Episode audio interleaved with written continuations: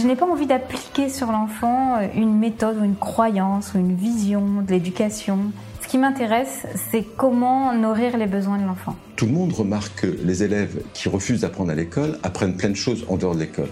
Pour moi, c'est vraiment une attitude de l'adulte, un regard vis-à-vis de l'enfance qui change. Pour moi, l'école de la vie, c'est l'école des rêves, c'est l'école qui permet de réaliser ses rêves. Bienvenue sur le podcast Innovation en éducation. Je m'appelle Julien Perron, je suis à l'initiative du Festival pour l'école de la vie et du Congrès Innovation en éducation à Paris et à Montpellier. Voilà maintenant plus de 8 ans que je mets beaucoup d'énergie autour de l'éducation, convaincu que tout part de là. À travers ce podcast, vous allez découvrir de nombreux professionnels qui se mobilisent pour accompagner les parents, les enfants et les enseignants. Je vous souhaite un merveilleux voyage sur la route de l'éducation positive. Aujourd'hui, vous allez avoir la chance d'écouter Stéphanie Coussurier. Elle donnait une conférence au congrès Innovation en éducation que nous organisons. Psychomotricienne et sophrologue de formation, Stéphanie s'est spécialisée dans l'accompagnement de la sphère émotionnelle de ses patients. Autrice de nombreux ouvrages, elle a à cœur d'accompagner la parentalité avec un regard frais naturel et sincère, afin que chaque enfant se sente compris et respecté. Dans son dernier ouvrage, Mon enfant hérisson, Stéphanie dévoile les clés pour comprendre l'hypersensibilité de l'enfant, exploiter ce potentiel et faire cette particularité un trésor intérieur. Je vous souhaite une belle écoute. Je m'adresse à vous, euh, non pas comme une experte, mais c'est vraiment comme un témoignage. En préparant cette conférence, je me suis rendu compte que je ne voulais pas vous faire un exposé sur l'empathie, mais plutôt vous faire part d'un cheminement, en fait, de mon cheminement, de la place des émotions et donc de l'empathie dans mon activité professionnelle. Je vais donc garder le sujet initial pour, euh, pour la fin. Mon envie de parler de l'empathie aujourd'hui est née lors de grands dîners. J'accompagnais mon mari dans des milieux assez éloignés de mon métier. Et à deux occasions différentes, après le classique du voisin Tu fais quoi dans la vie? Ma réponse étant euh, psychomotricienne et sophrologue, on m'a demandé ce que je faisais avant. Euh, la question était sous-entendue avant que tu t'intéresses aux autres, j'imagine, je sais pas. La première fois, j'étais presque amusée. La deuxième fois, euh, assez perplexe. J'ai alors eu l'impression qu'il y avait deux mondes celui où l'on fait carrière et celui des bonnes âmes qui sacrifieraient leur progression personnelle peut-être et professionnelle peut-être aussi pour les autres. C'est certainement caricatural et ça ne reflète évidemment pas le fond de la pensée de ces deux personnes. Néanmoins, cela m'a laissé pleine d'interrogations. Comme s'il était évident que j'avais dû traverser une crise existentielle pour pouvoir m'intéresser aux autres comme si s'occuper des autres ne pouvait pas être mon premier choix. Aux yeux de ces deux personnes, si j'étais à cette table, entourée par toutes ces personnes qui réussissent, j'avais probablement une première vie avec des études ambitieuses. Alors, je faisais quoi avant? Eh bien, avant, j'avais entre 10 et 18 ans. Je voulais être née. Parce que j'étais passionnée par la lecture du parfum de Sotskin. Je collectionnais les mignonnettes de parfums, des parfums miniatures. Euh, et je pensais qu'un DUT de chimie, c'était ma porte d'entrée vers un monde professionnel qui m'attirait. Néanmoins, comme j'ai du mal à différencier l'odeur de la menthe et celle du basilic, j'ai dû revoir mon ambition professionnelle assez vite. Euh, je ne savais pas que je ferais des émotions le cœur de ma profession, mais j'avais l'espoir que la relation aux autres serait au rendez-vous, quel que soit mon métier. Alors j'ai d'abord pensé à psychiatre, mais mon père m'a soutenu qu'ils étaient tous fous. Alors, pardon à mes collègues psychiatres. Et ensuite, j'ai pensé à psychologue, mais mon père m'a soutenu qu'ils passaient leur journée à recevoir des fous. Alors, même s'il le disait en plaisantant, cela avait suffi à l'époque à me faire peur. Finalement, j'ai suivi une formation pour acquérir un métier où le corps, la psyché et les émotions sont liés. Je me suis inscrite en école de psychomotricité. On y faisait de la danse africaine, du tai chi chuan, du kinomichi, des percussions, du cirque et de la relaxation. en plus de l'anatomie, neurophy, neuroanat et compagnie. Ça me paraissait être un bon début dans la vie professionnelle. Je ne pensais pas du tout carrière, je pensais construction de soi. J'y percevais une bonne base qui me laisserait le temps de faire évoluer mon métier ensuite, si j'en avais envie, en fait. Je suis donc devenue psychomotricienne et par la suite sophrologue. Après quelques années en hôpital de jour et dans un centre d'adaptation psychopédagogique, je me suis installée en libéral et j'ai commencé de façon classique à faire beaucoup de rééducation psychomotrice autour de l'écriture, surtout les troubles praxiques, les traitements euh, visio-spatiaux et tout autre trouble psychomoteur. Mais avec une envie constante en moi d'aborder les émotions de mes patients, même en séance de rééducation. Alors progressivement, j'ai accordé de plus en plus de place aux émotions. Avec mes patients, j'ai inventé même une méthode de relaxation avec enveloppement et puis euh, balades sophroniques, comme je les appelle, c'est-à-dire des, des, séances de visualisation. Juliette leur prend, et on a parlé hier, et ça je, je le mets dans toutes mes relaxations, c'est vraiment pour être bien dans son corps, dans son cœur et dans sa tête. Et au fil du temps, je me suis spécialisée en fait sur le terrain et je suis devenue peu à peu une sorte de docteur des émotions.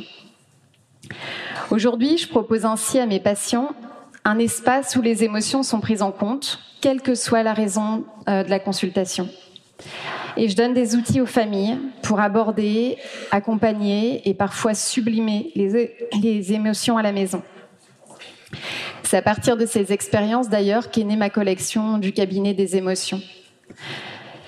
Comme j'ai été le témoin de changements positifs rapides chez mes patients, j'ai accompagné certains enseignants ou parents sur des exercices faciles à mettre en place en classe et à la maison pour améliorer l'ambiance, les échanges, la mise au travail.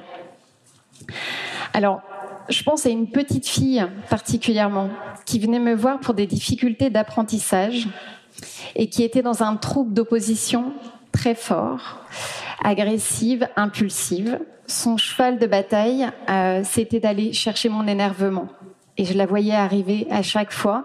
J'avais un peu le ventre parce que je me demandais ce qu'elle allait faire ce jour-là. Elle était très inventive.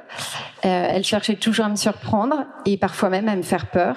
Et elle attendait ma réaction, mais avec délice. Alors chaque séance était pour moi une aventure émotionnelle, car elle savait vraiment me pousser dans mes retranchements. il a fallu que je fasse appel à ma créativité euh, parce que j'étais en difficulté, clairement. Et j'ai trouvé mon salut dans des boîtes à émotions, des boîtes à émotions positives et négatives. C'est-à-dire qu'un jour, j'ai vraiment laissé tomber le travail habituel et je lui ai dit, euh, alors on va faire quelque chose aujourd'hui, c'est qu'on va parler des émotions. Et on va prendre deux boîtes. Alors j'ai toujours au cabinet euh, du carton, des boîtes et toutes sortes de choses pour créer avec les enfants. J'ai pris deux boîtes et je lui ai dit maintenant, tu vas me parler de toutes les émotions positives et ce qui te vient en émotions négatives. Et elle a décoré, j'ai décoré avec elle les deux boîtes.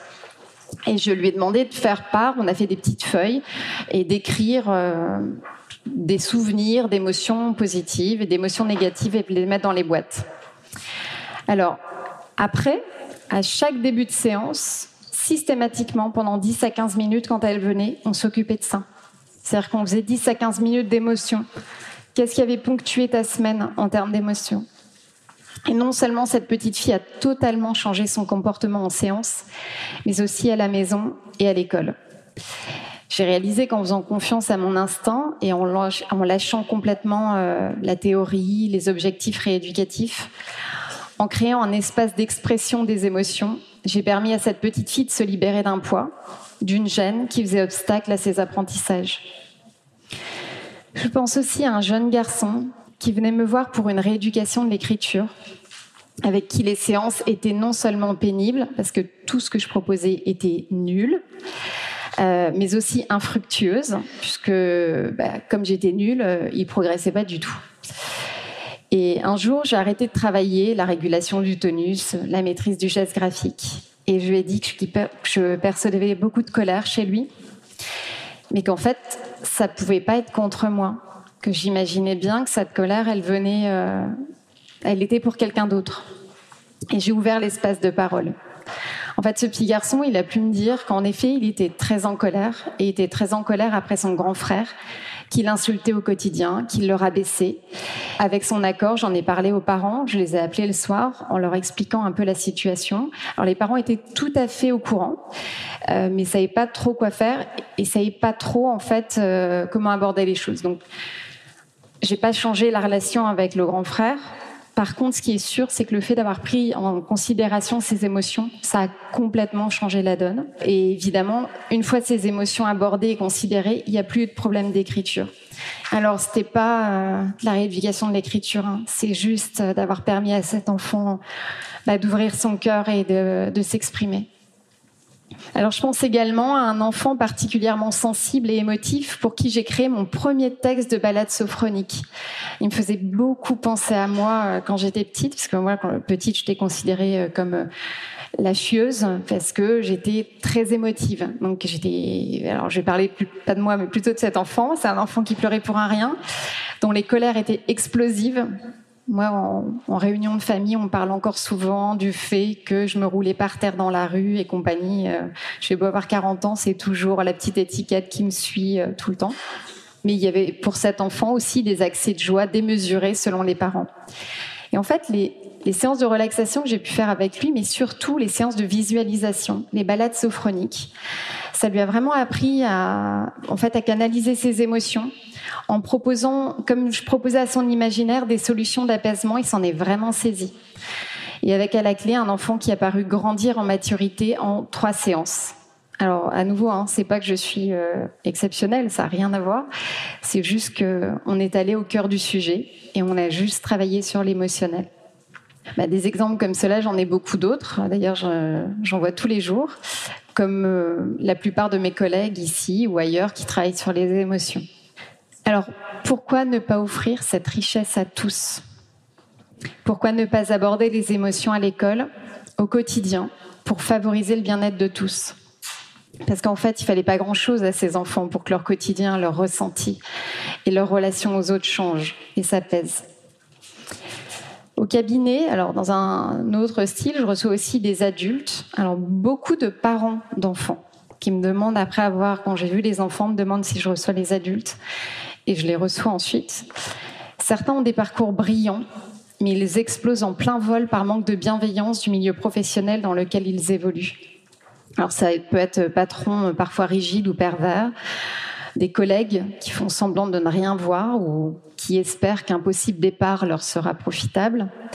Bon, tous ne sont pas méchants hein, ou malveillants, mais il y a de façon générale peu d'entraide et peu d'accompagnement. On imagine tous ces ambiances de travail. Eh bien, ces patrons, ces collègues, ces personnes qui feront le monde de demain, ce sont nos enfants. Ce sont aussi eux qui vont réellement faire face à un monde très différent de celui que nous connaissons encore, sur fond euh, d'urgence environnementale et ses conséquences sur la société. Ce sont eux aussi qui vont avoir pour devoir de changer les modes de fonctionnement pour poursuivre le rêve d'humanité. On va pas se leurrer.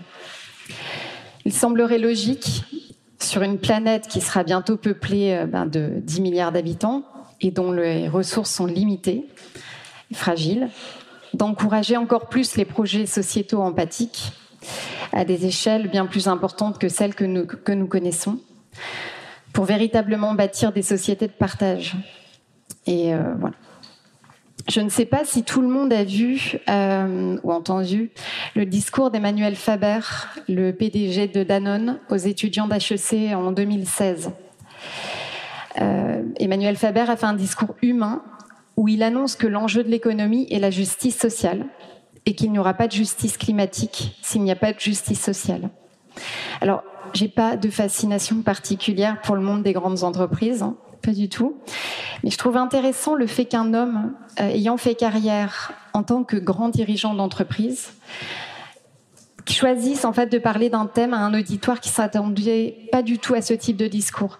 D'ailleurs, il est toujours disponible sur internet. Je vous conseille de le regarder parce qu'il est vraiment chouette et ça fait du bien. Il termine en disant aux étudiants Vous avez un certain pouvoir entre les mains. Qu'allez-vous en faire? En fait, quelles que soient nos études, on a tous un pouvoir entre les mains.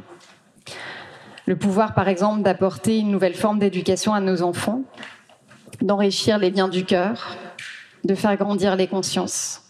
C'est pour ça qu'on est là d'ailleurs. Je me souviens de mon professeur principal en quatrième qui, pendant les heures de vie de classe, nous passait des reportages sur la misère dans les favelas de Rio, sur les enfants travaillant en usine en Asie, ou encore ceux dont les, enfin, sans parents aérés en Inde. C'était sa façon à lui d'éveiller nos consciences. Nous avions une rédaction à faire à, chaque fois, à la fin. Euh, et je me souviens toujours conclure mes rédactions par Et maintenant que nous avons conscience de cela, que pouvons-nous faire? Ces rédactions étaient notées et j'avais une bonne note. Je faisais partie de ceux qui avaient une bonne note parce que visiblement, euh, j'avais, enfin, c'était l'attente, c'était qu'on se réveille un peu. Euh, mais moi, cette bonne note, elle me laissait un goût amer parce que derrière, il y avait rien. En fait, on n'en faisait rien. Bon, c'était certes intéressant d'éveiller nos consciences d'enfants privilégiés, mais je restais vraiment perplexe car il n'y avait pas de suite. Je me souviens néanmoins il nous a, enfin quand même, il a éveillé nos consciences, donc euh, c'était chouette. Je me souviens aussi de ma professeure de sciences naturelles en terminale scientifique, qui lors d'un cours sur la génétique nous a fait prendre conscience de la difficulté de ces maladies, de cette loterie qui nécessite un combat au quotidien, qui réaxe toutes les priorités pour la famille. Nous avions alors quatre ans de plus qu'en quatrième, et cette fois la classe s'est fédérée autour de l'envie de se mobiliser. Nous sommes allés faire un exposé par binôme dans toutes les classes du lycée pour exposer ce que c'était que les maladies génétiques et notamment c'était la, myopathie, la du chêne, pardon. Et nous avons lancé une collecte pour le Téléthon. Alors je ne sais pas si mes camarades de classe ont poursuivi cet élan dans les années qui ont suivi, mais alors moi ça ne m'a jamais lâché. Les enfants, petits et grands, s'emparent de tout ce qu'on leur propose, on le sait bien. Nous voulons un monde meilleur, plus juste, humain, où l'entraide et les relations humaines euh, bienveillantes et constructives priment sur le reste. Offrons-leur. Inscrivons cette ouverture d'esprit à l'autre dans le cycle de leur éducation citoyenne quotidienne, à l'école et à la maison. C'est en montrant ma propre empathie, en considérant les émotions euh, en fait, c'est en montrant notre propre empathie et en considérant les émotions que nous éveillerons la leur. J'imagine que chacun a en tête, euh, et d'ailleurs dans le cœur aussi, un souvenir marqué d'un professeur particulier dans son parcours scolaire, qui aura su faire preuve d'empathie et qui aura enseigné différemment. Alors ça fait pas forcément partie des super professeurs et les autres les moins bons professeurs comme hier, comme euh, c'est Isabelle Pelou, je crois, qui nous expliquait ça. Euh, mais juste un professeur qui fait son job, mais avec le cœur. Alors ce professeur, en fait, nous faisant aimer ou découvrir parfois une matière négligée jusque-là, où nous ouvrons de nouveaux horizons. Alors c'est d'autant plus le moment aujourd'hui qui est vraiment une nouvelle vague euh, éducative euh, depuis quelques années là en France, celle où les émotions sont vraiment écoutées et considérées, celle où les pleurs et les crises sont accueillies plutôt que réprimer. Il euh, n'y a qu'à nous voir tous réunis là, ou alors l'engouement des parents pour les méthodes de relaxation, l'engouement aussi des chercheurs en neurosciences sur les mécanismes, sur l'empathie, ou encore même euh, sur l'effet des traumatismes sur le développement cognitif. Mais nous n'en sommes que début. Depuis la rentrée scolaire de 2015, on peut lire donc dans les programmes de l'école maternelle ou dans les programmes scolaires concernant l'enseignement moral et civique. Et il me semble, d'après ce que j'ai vu hier aussi, sport et dans les arts, je crois. Euh, que, enfin voilà, c'est écrit qu'il y a vraiment cette ouverture aux compétences émotionnelles. Néanmoins, sur mes quatre enfants, j'ai deux garçons et deux belles filles qui ont 8, 10, 13 et 14. Euh, et qui nous ont fait découvrir cinq établissements différents. Donc cinq possibilités de voir ce programme appliqué. je n'ai pas encore vu ou entendu parler, ne serait-ce que d'un exercice qui les fait vraiment réfléchir sur les émotions et leur relation aux autres. C'est dire que nous avons encore un gros travail à faire en ce sens. Ça existe, hein, mais c'est encore euh, confidentiel parfois. Je rencontre aussi souvent des enseignants qui me disent nombreux euh, ne pas forcément avoir le temps ou même les moyens, enfin surtout les moyens pour euh, pouvoir aborder en fait toutes ces questions. Donc pour que mes enfants prennent conscience de l'importance d'une relation bienveillante, je vais essayer de plus dire bienveillante maintenant que j'ai écouté André, et la possibilité d'apporter sa pierre à l'édifice euh, d'un monde meilleur, c'est pour l'instant à la maison que mon mari et moi œuvrons au quotidien. Bon, c'est normal, hein, c'est notre euh, rôle, enfin rôle, mais tous les parents n'ont pas cette possibilité. Donc en rédigeant un opus du cabinet des émotions, ma petite collection, euh, sur le harcèlement au collège, qui n'est pas encore sorti, j'en ai profité pour avoir une grande discussion avec mes grands sur le sujet. Et je leur ai fait lire aussi des témoignages de personnes harcelées en participant l'année dernière à un raid sportif sous les couleurs de l'association L'Étoile de Martin, euh, qui soutient la recherche sur les cancers de l'enfant, j'ai fait participer mes enfants à l'organisation de deux tombolas pour récolter des fonds. Tout comme nous essayons à notre niveau de mettre l'accent sur le respect de la planète et les avons emmenés euh, faire les marches pour le climat. Bref, c'est ma formation et mes centres d'intérêt. Mon mari y contribue euh, vraiment beaucoup aussi, qui permettent à mes enfants de grandir un peu plus en conscience. J'imagine bien que chacun le fait à son échelle, hein, à la maison, surtout euh, vous tous.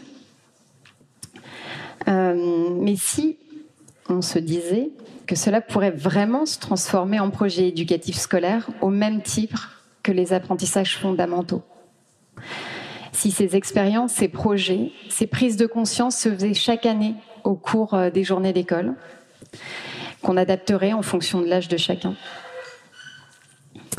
Parce que si nos enfants se mobilisaient ensemble pour construire un monde véritablement humain, conscient et bienveillant, il faut que je trouve un autre mot. Conscient. Hmm. Imaginez que tous les étudiants d'HEC diplômés de 2016 ayant écouté le discours d'Emmanuel Faber, s'orientent vers des carrières où la justice sociale et écologique prône. Imaginez qu'en plus de ce discours, ils aient pu recevoir une éducation où l'empathie et les émotions font partie du socle commun. Je ne sais pas vous, mais moi, cette perspective, euh, j'ai vraiment un espoir qui crépite. Voilà, et maintenant, passons au cœur du sujet euh, de l'empathie. Donc, tout le monde sait euh, ce qu'est l'empathie. Juste pour dire, c'est la faculté donc de se mettre à la place de l'autre et d'éprouver ses émotions sans chercher à s'identifier à lui. Il n'y a d'ailleurs pas besoin de sympathie euh, à l'égard de l'autre. C'est donc comprendre les émotions d'une personne, mais en gardant une certaine distance pour pas s'identifier, en fait, pas se laisser embarquer par les émotions de l'autre. Cette capacité qui est innée grâce à l'aspect neurobiologique des neurones miroirs, elle est également propre à chacun de par les aspects cognitifs et ceux liés à notre personnalité. Et la bonne nouvelle aussi, euh, c'est que l'empathie se cultive. Vous avez peut-être entendu parler ben, un peu tout à l'heure euh, qu'au Danemark, les cours d'empathie sont obligatoires dans les écoles depuis 1993 pour les enfants de 6 à 16 ans. C'est pour l'instant le seul pays au monde où les écoles enseignent véritablement l'empathie. C'est aussi le premier pays dans le classement mondial du bonheur. Bon, raccourci, mais euh, en tout cas, ça ouvre euh, la réflexion sur le sujet. Alors après, il y a un peu plus près de nous, à Trappes, dans les Yvelines, il y a une institutrice. D'ailleurs, je me suis demandé si elle n'était pas là. Une institutrice qui a fait de l'empathie une règle. Et les résultats scolaires sont spectaculaire. Depuis cinq ans à peu près, cette institutrice d'une classe primaire classée en ZEP axe sa pédagogie sur l'empathie. Et les résultats sont édifiants. Elle s'est alors rendue compte que la parole annule le passage à l'acte. Les enfants sont devenus plus calmes, plus solidaires, plus concentrés et autonomes. Le taux d'incivilité a chuté. L'ambiance dans la classe s'est transformée, laissant une belle place à la qualité de l'enseignement.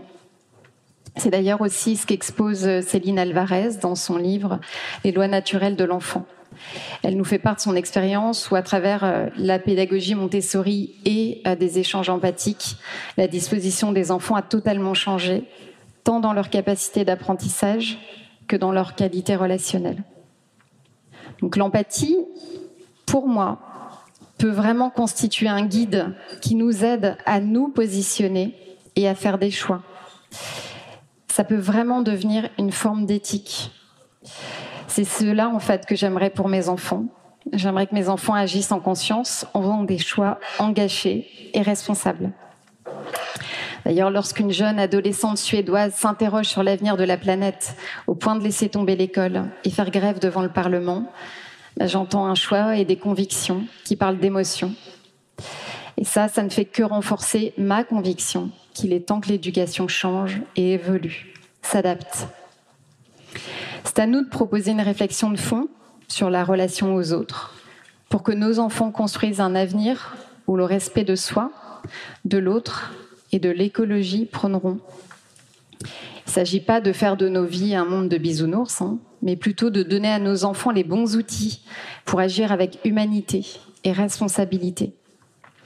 Je vais citer Serge Tisseron. Quelle que soit la barbarie des situations auxquelles un homme peut être confronté, il lui est toujours possible d'y réagir de façon humaine. Voilà le message qu'il nous faut transmettre.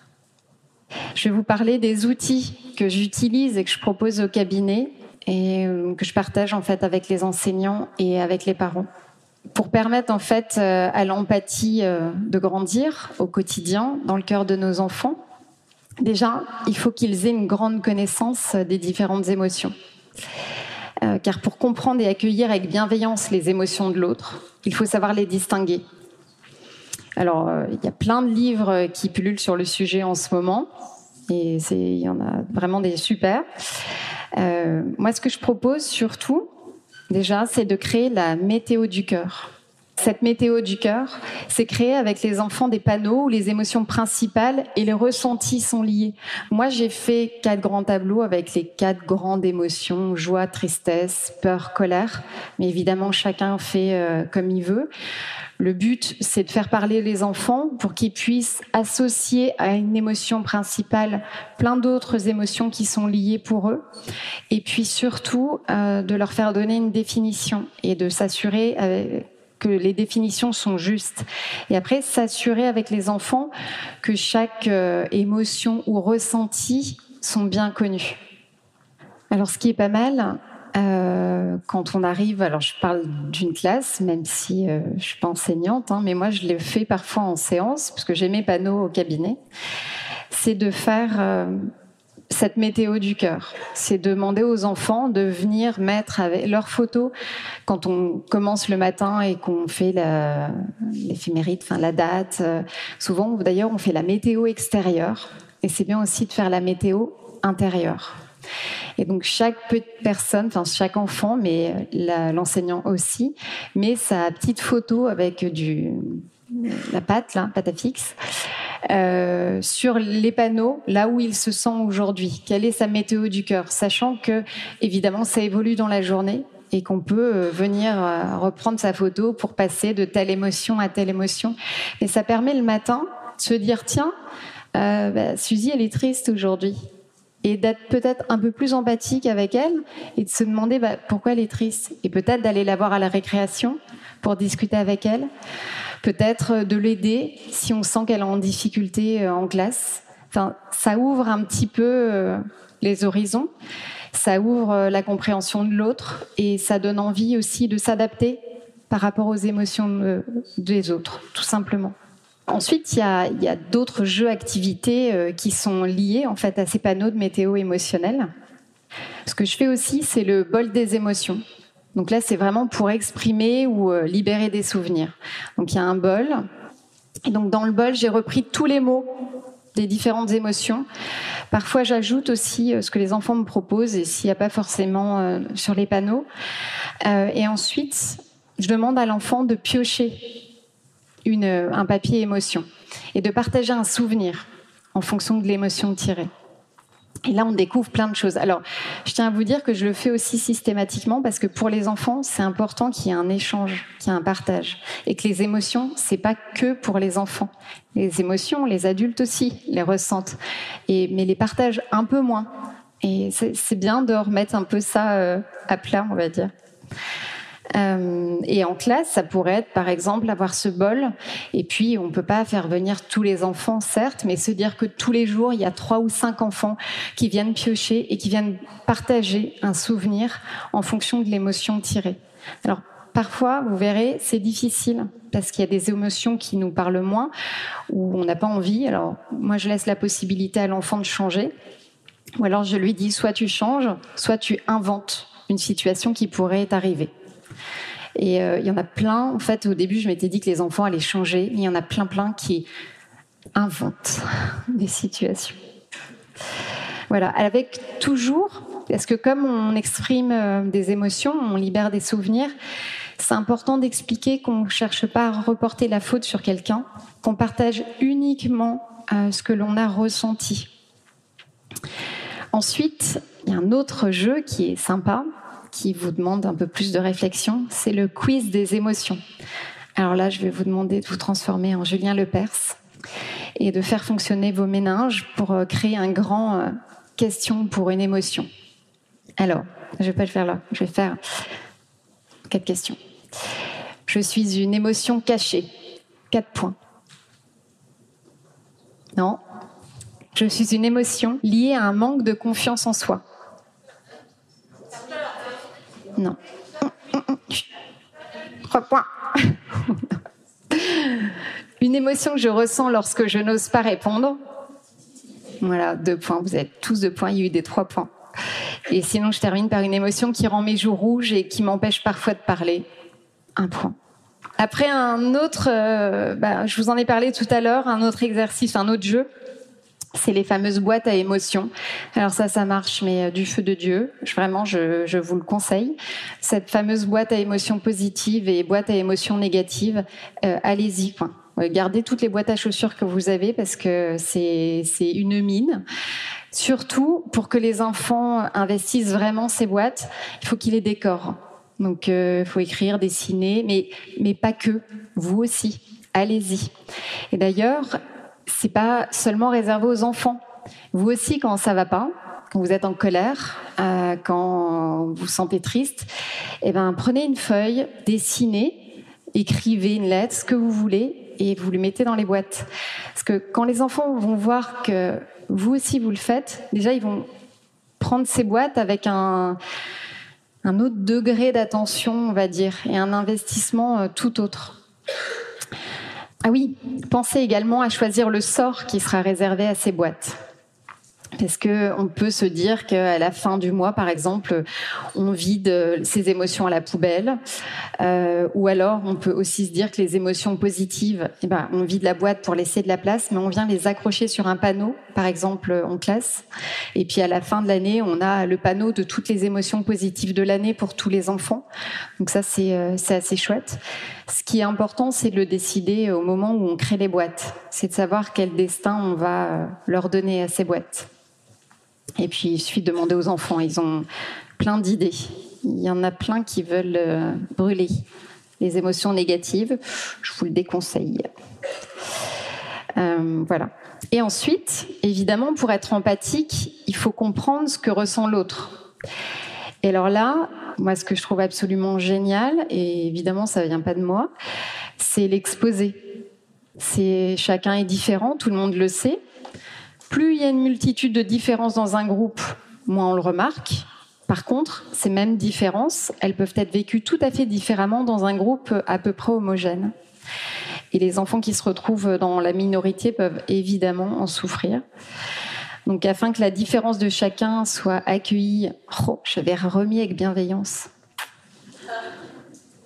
Euh, je sais pas. Hmm?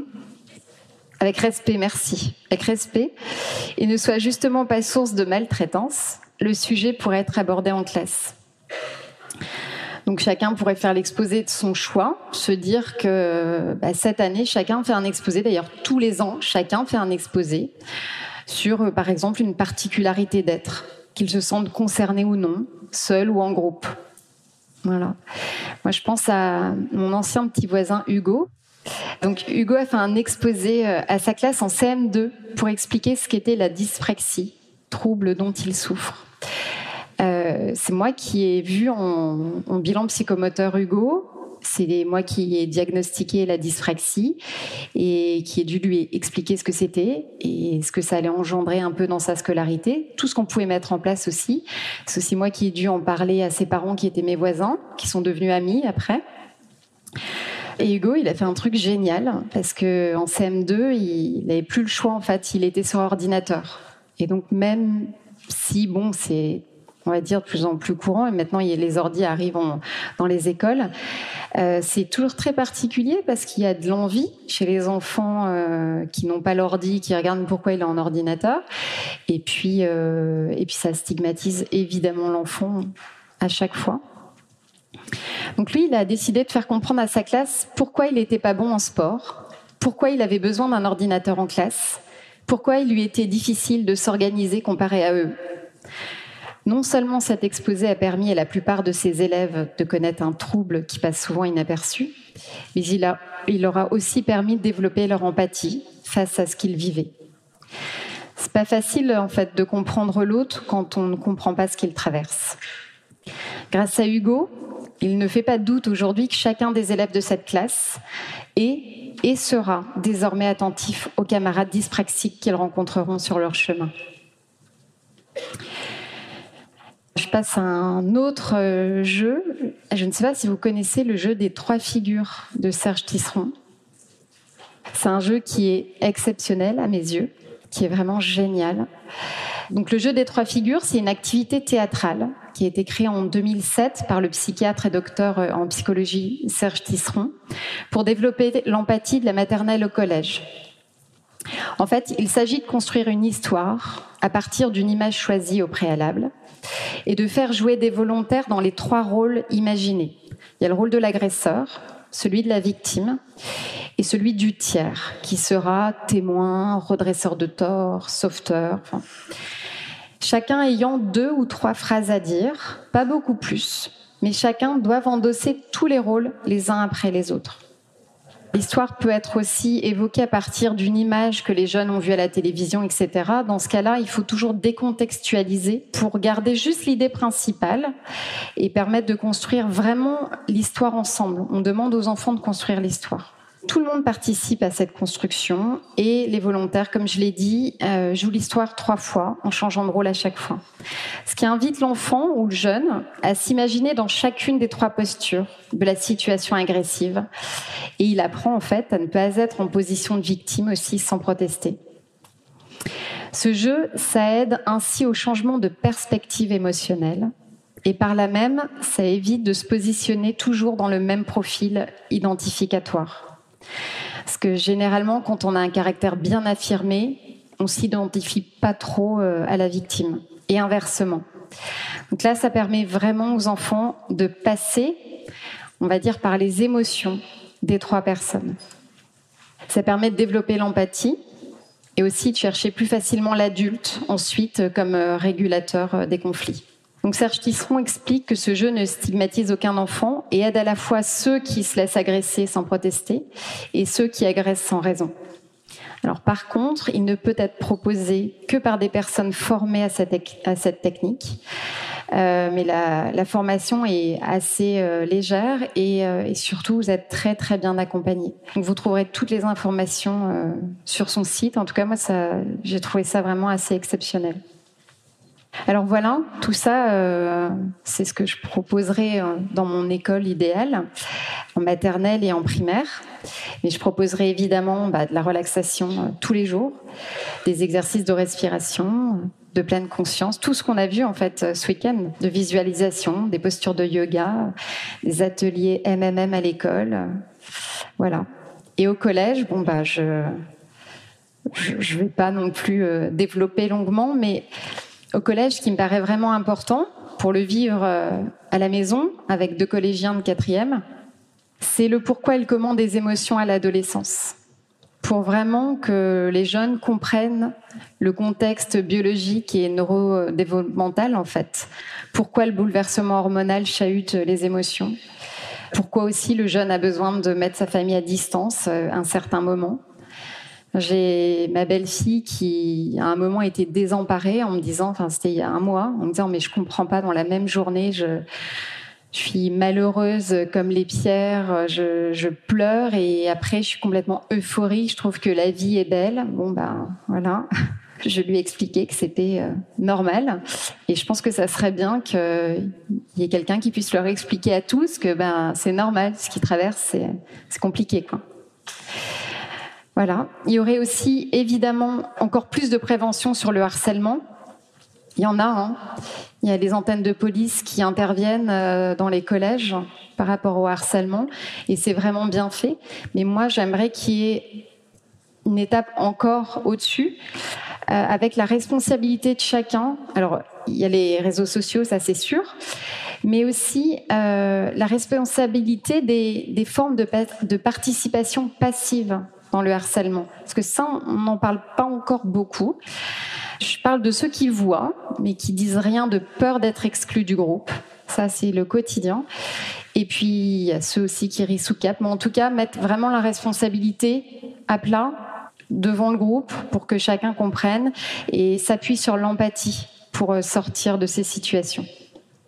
Et au lycée, évidemment, ça me paraît important que chacun puisse réfléchir et mettre en place un projet humanitaire sur deux ans en tout cas, enfin, dans mon école idéale, ça serait comme ça. Parce que souvent, ces jeunes, euh, ils ont ces envies. Ça bouillonne d'envie de faire des choses. Sauf que pour l'instant, c'est beaucoup, on va dire, focalisé sur les notes et puis euh, les examens. Mais on peut aussi complètement dévier ça et faire porter des projets qui vont d'ailleurs mêler, pourquoi pas, bah, du français, de la géographie, euh, de l'économie. Il y a plein en fait de matières qui pourraient entrer dans ces projets, qui permettraient en fait d'apprendre ces matières avec enthousiasme et de porter euh, un projet, j'allais redire bienveillant, euh, respectueux de l'autre et de l'environnement et évidemment une réflexion sur euh, les relations et les émotions dans le monde du travail. Je pense que apporter ça à nos lycéens, ça serait pas mal.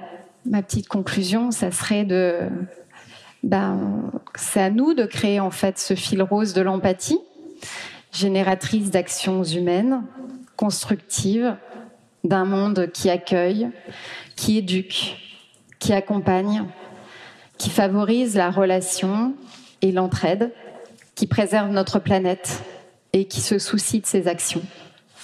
Petite, je pensais que chacun de nous avait une mission, celle d'accomplir quelque chose de beau. J'ai encore un souvenir précis d'une discussion en primaire avec ma copine Catherine, où je lui expliquais mon point de vue. Et en fait, quand je nous vois tous comme ça, aujourd'hui, eh ben, j'en suis intimement convaincue. Merci beaucoup pour votre écoute.